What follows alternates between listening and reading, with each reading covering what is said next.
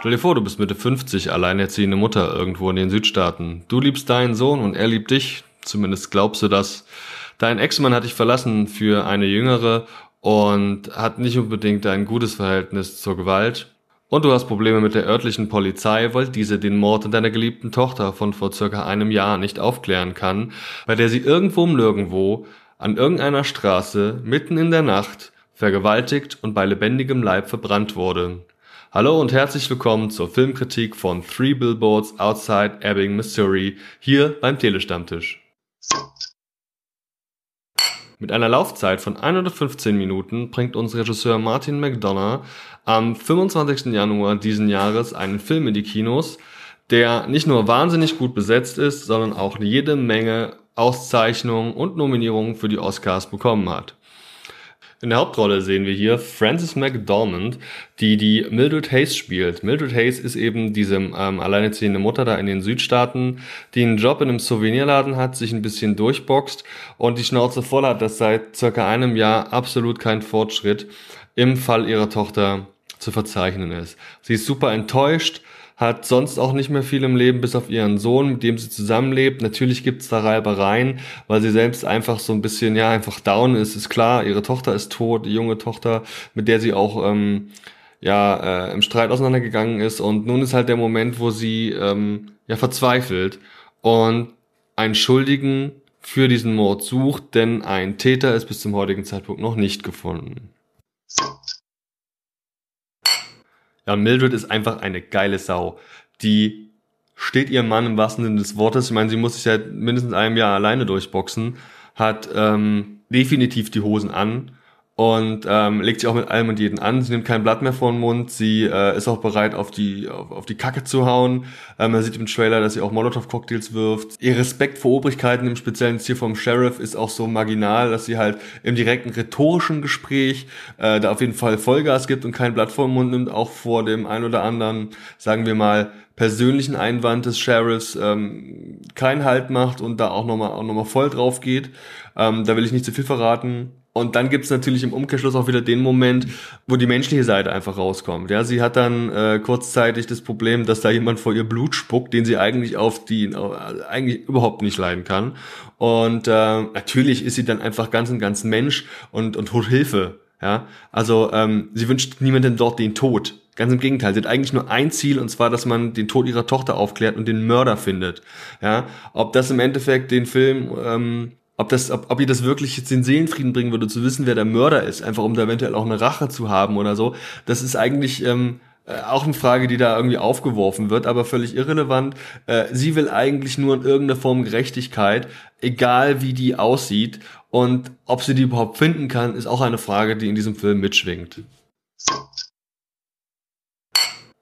Der Chef der örtlichen Polizei, Sheriff Willoughby, wird gespielt vom fantastischen Woody Harrelson, der ähm, hier einfach, also der ist der Chef von dem Laden, der äh, ist auch Hauptpolizist, Hauptermittler im Fall des Todes ähm, der Tochter und ähm, das sind so ein bisschen die, die Hauptfiguren, kann man sagen. Es gibt da jede Menge tolle Dialoge und ähm, es ist halt dieses, dieses, äh, das Untereinander, das halt quasi den Film für mich ausmacht und da so die Würze reinbringt. Hinzu kommt Sam Rockwell, der Officer Jason Dixon spielt. Und das ist halt so ein Typ, naja, also der spielt so ein bisschen diesen, diesen Klischee-Polizisten. Ja, viel, ich weiß gar nicht, ob der Donuts ist, aber könnte sein. Und äh, ja, er ist ein bisschen plump, er haut gerne mal aufs Maul, er schlägt erst zu und fragt dann nach und ist aber auch persönlich involviert. Er hat ja seinen Alltag bei der Polizei und ähm, hat da absolut auch ein Problem damit, dass ja die Mildred jetzt so stunk macht in seinem kleinen Nest sollte alles perfekt und reibungslos laufen und wenn da jemand kommt und so rumsteckert und der kompletten Poli Polizei die äh, Vorwürfe macht, das ist gar nicht gut.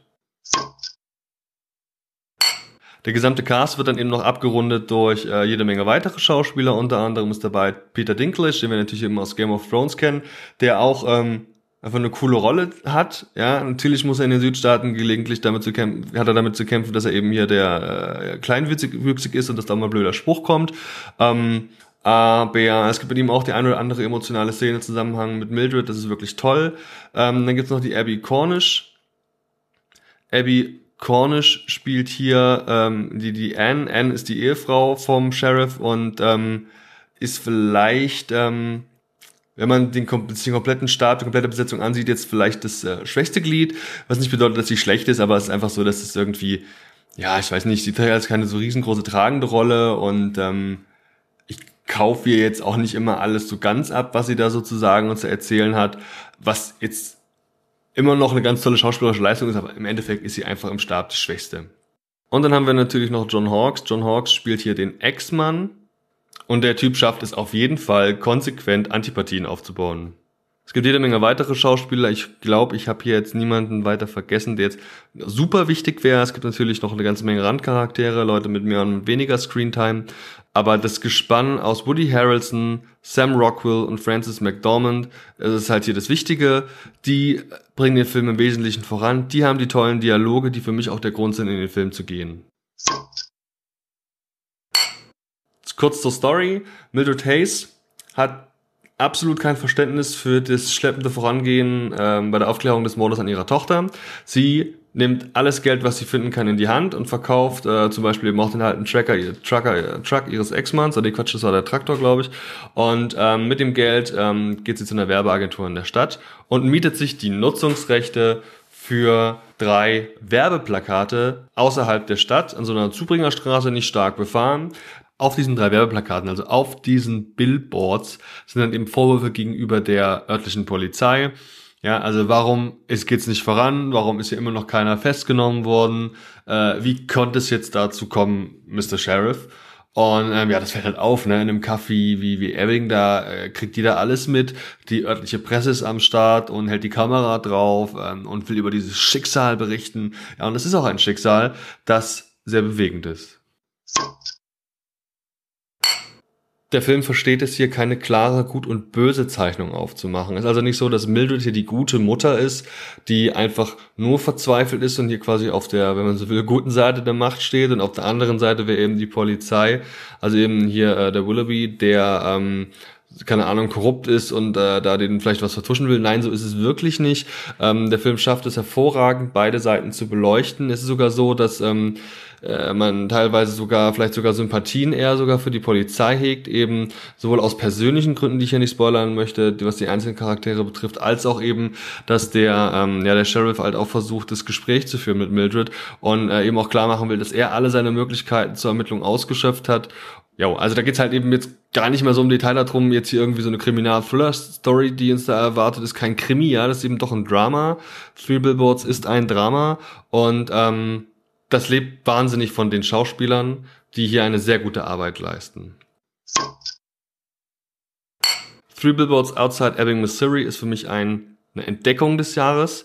Ich ging in den Film rein ohne große Erwartungen und ähm, wollte mir einfach mal einen guten Film angucken. Ich hatte die Gelegenheit, mir den vorab auf Englisch eben anzuschauen und bin einfach restlos begeistert. Das ist eine meiner Entdeckungen des Jahres 2017 gewesen und ich freue mich, dass er jetzt auch in die deutschen Kinos kommt. Er hat eine Altersfreigabe ab 12 und ähm, ja, schafft es eben auch, die beiden Seiten des Dramas ähm, hier fantastisch darzustellen. Wir haben also sehr traurige Szenen, sehr mitreißende emotionale Szenen auf der einen Seite, die aber dann auch auf der anderen Seite immer wieder gelockert werden durch Humor, durch ähm, durch Spaß an den richtigen Stellen, die ja der auch der der Humor funktioniert auch pointiert sehr gut. Das ist äh, natürlich kein Gagfeuerwehr, könnt ihr euch vorstellen. Ganz im Gegenteil, der Trailer verrät es schon. Es gibt da ähm, durchaus auch mal aufs Maul und das ist jetzt hier keine Komödie.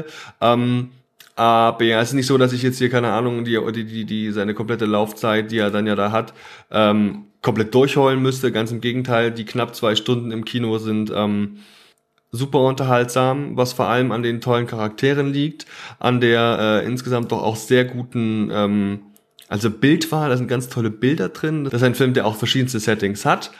Unter anderem sind wir hier mal im, im Grünen, ja, also da ist viel Grün, da wo eben auch diese Billboards stehen, diese Werbe Werbewände. Ähm, wir haben Tag- und Nachtszenen, wir haben äh, natürlich auch viele so also in dem Städtchen spielende Szenen, ja, also dieses komplette Südstaaten-Flair kommen in dieser fiktiven Stadt, diese Stadt gibt's ja in der Form gar nicht, ähm, auch sehr gut an. Das gefällt mir wirklich wahnsinnig gut. Nicht zu Unrecht gab es deshalb auch eine ganze Menge Auszeichnungen. Zuletzt waren da dabei die Golden Globes, wo er eine Auszeichnung für den besten Film bekommen hat. Das beste Drehbuch, da hat er die Auszeichnung gekriegt, genau wie auch die beste Hauptdarstellerin und bester Nebendarsteller für Sam Rockwell. Ähm, wahnsinnig, also wirklich zu Recht. Ähm, die, die, die Darstellung von äh, Frances McDormand ist wirklich, also die ist, die ist der Hammer. Ja, die Frau schafft es hier, diese, äh, diese, die Mutter da super glaubhaft darzustellen. Ähm, ich kann richtig mit ihr mitleiden, mich aber auch in den richtigen Momenten freuen. Ich kann mit ihr gemeinsam Angst haben. Das ist wirklich, das ist wirklich toll. Also da muss ich sagen, ähm, da bin ich jetzt als eher so der Typ, der dann doch mal die Blockbuster sich anschaut. Ähm, wirklich, also beeindruckt von. Das ist eine ganz große Leistung. Ähm, hier auch der Nebendarsteller Sam Rockwell, das ist natürlich, also was der Typ in dem Film für eine Wandlung durchmacht, ist der absolute Hammer. Ähm, er ist natürlich ein Polizist und er wird es auch vielleicht nicht unbedingt schaffen, ähm, irgendwann mal das ganze Revier zu leiten, aber das ist auch gar nicht Sinn und Zweck. Der Typ ähm, macht vor allem eine Wandlung in der Wahrnehmung aus. Ja, also ich habe mal mehr, mal weniger Sympathie mit ihm und ähm, viel mehr will ich jetzt gar nicht verraten, warum das wie zu einzelnen Punkten kommt und was er da eigentlich macht. Aber eine ganz großartige Leistung, auch herausragend, deswegen zu Recht mit einem Golden, Globe ausgezeichnet. Ja, und ganz aktuell haben wir natürlich noch jede Menge Nominierungen für die Oscars 2018. Auch da ist er natürlich wieder dabei ähm, für den besten Film. Auch hier bestes Originaldrehbuch, beste Hauptdarstellerin, bester Nebendarsteller, sogar beide Nebendarsteller, sowohl Woody Harrelson als auch Sam Rockwell sind hier nominiert für diese Kategorie. Ähm, auch bei der besten Filmmusik, die teilweise wirklich, also aber wirklich gut ist, ja. Also gerade am Ende das ist mir wirklich aufgefallen, dass es eine wirklich ganz tolle Musikauswahl gewesen ist. Ähm, gut, zum Schnitt ist, für den Schnitt ist auch nominiert, da kenne ich mich tatsächlich einfach nicht so aus, da habe ich nicht so die Expertise, aber wahrscheinlich auch nicht zu Unrecht. Und ähm, an dieser Stelle also wirklich ganz großes Kino, auf jeden Fall in meinen, keine Ahnung, Top 5 des letzten Jahres oder eben diesen Jahres, kommt ja dieses Jahr bei uns raus, äh, ist er schon ganz weit vorn mit dabei. Es gibt eine Szene im Film, die wirkt so ein bisschen komisch. Ist nämlich der einzige Fall, wo er, der mir aufgefallen ist, bei dem auch CGI genutzt wird. Ich sage nicht genau wann und wie, aber es gibt halt eine Szene, da sieht man, äh, das ist so ein Rentier oder so ein Hirsch oder whatever, ja, das ist ähm, steht direkt neben der Hauptdarstellerin irgendwo im Nirgendwo im Grün halt und ähm, das ist ein bisschen schwach, das sieht irgendwie so künstlich aus und reißt so ein bisschen, das passt so nicht optisch nicht so rein irgendwie. Das ist vielleicht so der, auch der einzige wirkliche, wenn man von Kritikpunkten großartig reden kann, eine Sache, die fällt auf. Ich weiß nicht, ob das, das hätte gebraucht, ähm, ob es nicht, ob es jetzt ein CGI-Tier sein musste ob man da nicht vielleicht doch irgendwas mit, mit einem Tier aus einem Zoo hätte machen können oder meinetwegen mit einem Schmetterling, den man animiert, keine Ahnung, ist an der Stelle auch irrelevant. Ich will nur sagen, dass das vielleicht nicht die beste Szene im Film gewesen ist.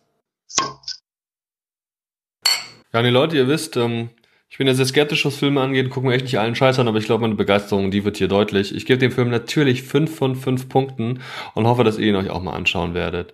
Yo, freut mich, wenn ihr euch das bis hierhin angehört habt. Äh, ich würde mich auch freuen, wenn ihr mir auf Facebook, Twitter, Instagram oder eben auch ähm, seit neuestem auf unserer Internetseite tele-stammtisch.de die äh, ja ein bisschen Feedback da lasst. Könnt ihr mal gucken, ob euch das gefällt. Ihr könnt es teilen, sharen, liken. Ihr wisst ja, wie das funktioniert. Gerne. Bis zum nächsten Mal. Ciao.